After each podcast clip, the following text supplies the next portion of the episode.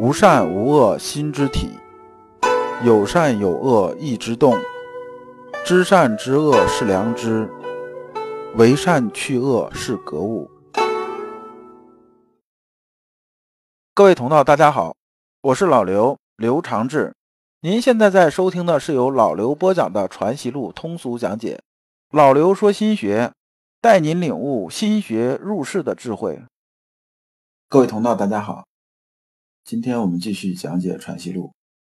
今天的题目是“良知根本在诚意”，对应的《传习录》章节是幺七三的第四讲。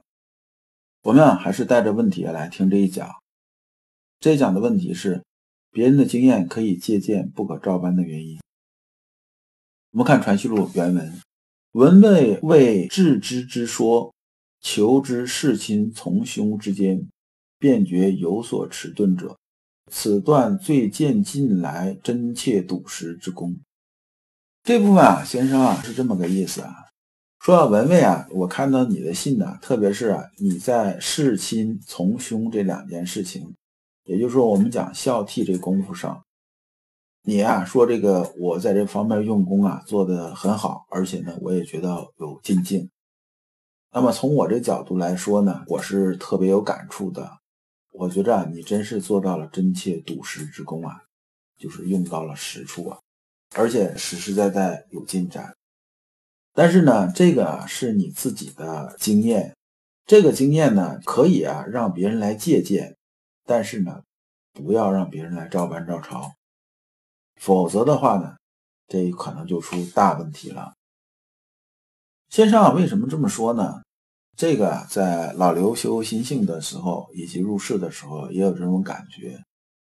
比如说啊，一个公司里边，我们经常搞的事情，就是说有两个部门啊，一个是销售部，一个是客服部，这都是要练话术的。怎么个练话术呢？就是说呢，有话术脚本，大家练一练，练一练之后，我们怎么去说？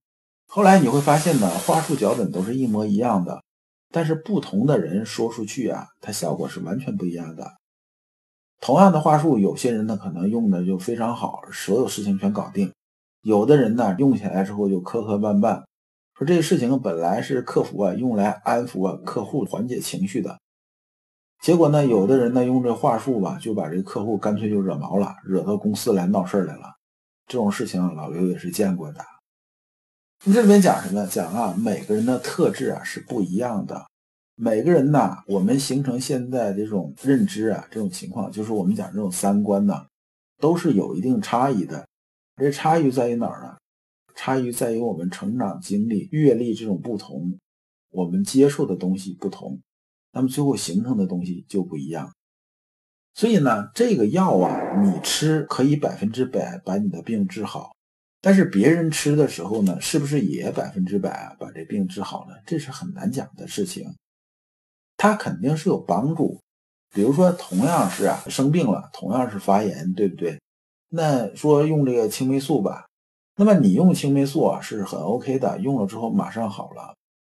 但是呢，说如果这个人呢，比如说啊，这个人肾功能不是特别好，那么你用青霉素能不能把这病治好呢？很有可能会把病治好，但同时呢，副作用会非常严重，就说呢，有可能会伤到他的肾，最后呢，他这个肾功能开始衰减了，这就是很吓人的一件事了，这就得不偿失了。如果他知道这件事的话，他肯定不会这么选择，对不对？那么更有甚者是什么呢？这你青霉素不过敏好吗？他青霉素过敏是不是？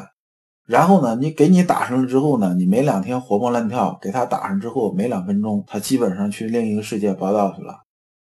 这种案例呢，大家一说啊都明白。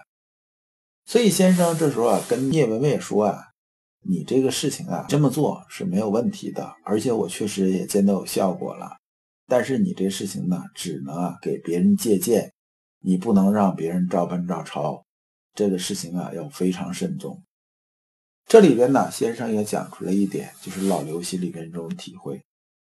以前年轻的时候讲课呀，我也见过很多那种职业讲师出身的，就是一毕业就开始出来给人讲课。讲课最喜欢干的，或者最认为啊自己啊有成就感的是什么呢？就站到台上万众瞩目啊，就别人呢都用很仰慕或者是心里边很认可这种目光看着你。你就会觉着，哎呀，这个确实太有成就感了。但实际上呢，等到老刘这个年纪和这个阅历的时候啊，反而讲的时候，有些时候很不敢讲。为什么呢？这时候已经很清楚，每个人的认知资质啊都不一样。我们讲的时候啊，就会非常非常慎重，因为你很可能你一句话会影响别人一辈子的。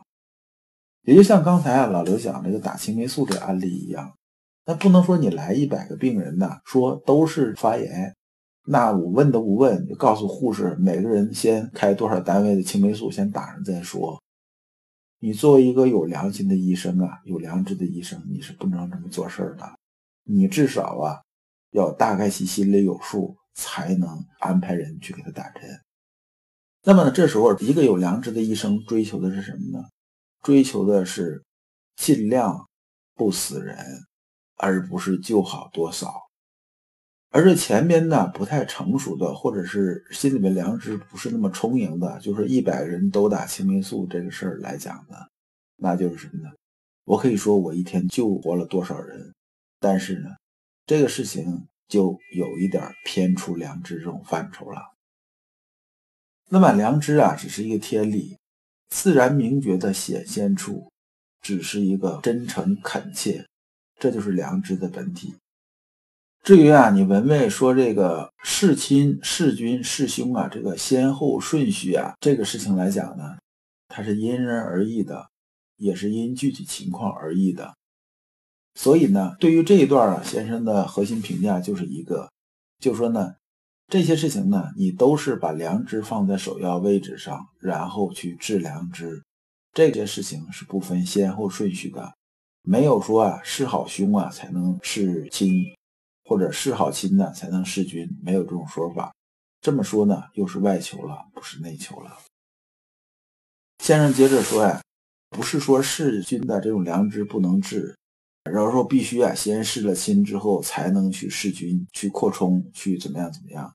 这个呢又到枝节上去了，就是老刘刚才说那部分。我们虽然说啊，我们在具体做事情的时候吧，儒家讲什么修齐治平。说修身齐家治国平天下，说修好身才能齐家，齐家之后才能治国，治好国才能平天下。这个事情呢，他讲的这个修齐治平啊，老刘理解是这样子的：良知啊是不变的，良知是不变的。就像呢，我们最早讲孔子是九千亿，这个怎么样怎么样，讲这个纯金这件事情，说我们啊把人修好了之后呢。那么我们都是啊纯金之身呐，就是纯度是一致的，但是这个分量啊它是不一致的。有的人呢，他可能只有这么几钱，就做一个戒指啊，大概就够了；有的人就是几吨，那可能这个铸一个大佛都能铸得起来。所以啊，修齐治平啊，除了讲心有良知之外，就是纯度是一模一样的。还有一个什么呢？你的分量大小，就是说呢。你在入世啊，做事情的，你的能力还是有高下的。这个能力啊和这个良知，它之间呢没有什么正比关系，没有正比关系。那么说到这里呢，先生要引了《城市遗书》里边的话：“世事物物上，皆天然有个中在上，不待人安排。”是说啊，这个中始终在的。中啊，这里边我们可以理解，就是天理在心之本体上，那么良知所在，这是都在的。这里边讲雨大天下未能载，雨小天下未能破。表面的意思是说呢，君子说到这个大呀，是大的连整个天下都载不下了；说到小的，是小到一点儿也分不开。实际老刘理解的意思是说呢，我们天理啊浩浩荡荡在这个世间，这个世间就是什么呢？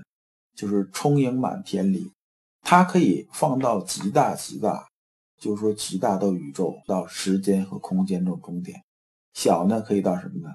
小到无法分割，就是最后分不掉，都在这个范围之内，就是天理之所在。我们修心性呢，修的就是天理在心之本体上。那么良知啊，只是有这么一个原则，这个原则就是根本。无论弑亲从兄弑君，形式上来看呢，都是完全相同的这种事情。就是根本点是一样的。这一样就是什么呢？就是诚意。我们做这些事情的时候，无论是我们对父母尽孝，还是啊弑君这件事儿，咱们现在讲啊，就是做事的时候有没有尽心。如果我们心里呢没有诚意，就是拉出架势给人看，这就是虚伪，这就是所谓伪行了。所以呢，良知最重要的性质是什么呢？就是诚意。义成了，良知自然就能得到其用；义成了。良知显现和作用之处，自然呢就是恰到好处，发而皆中结。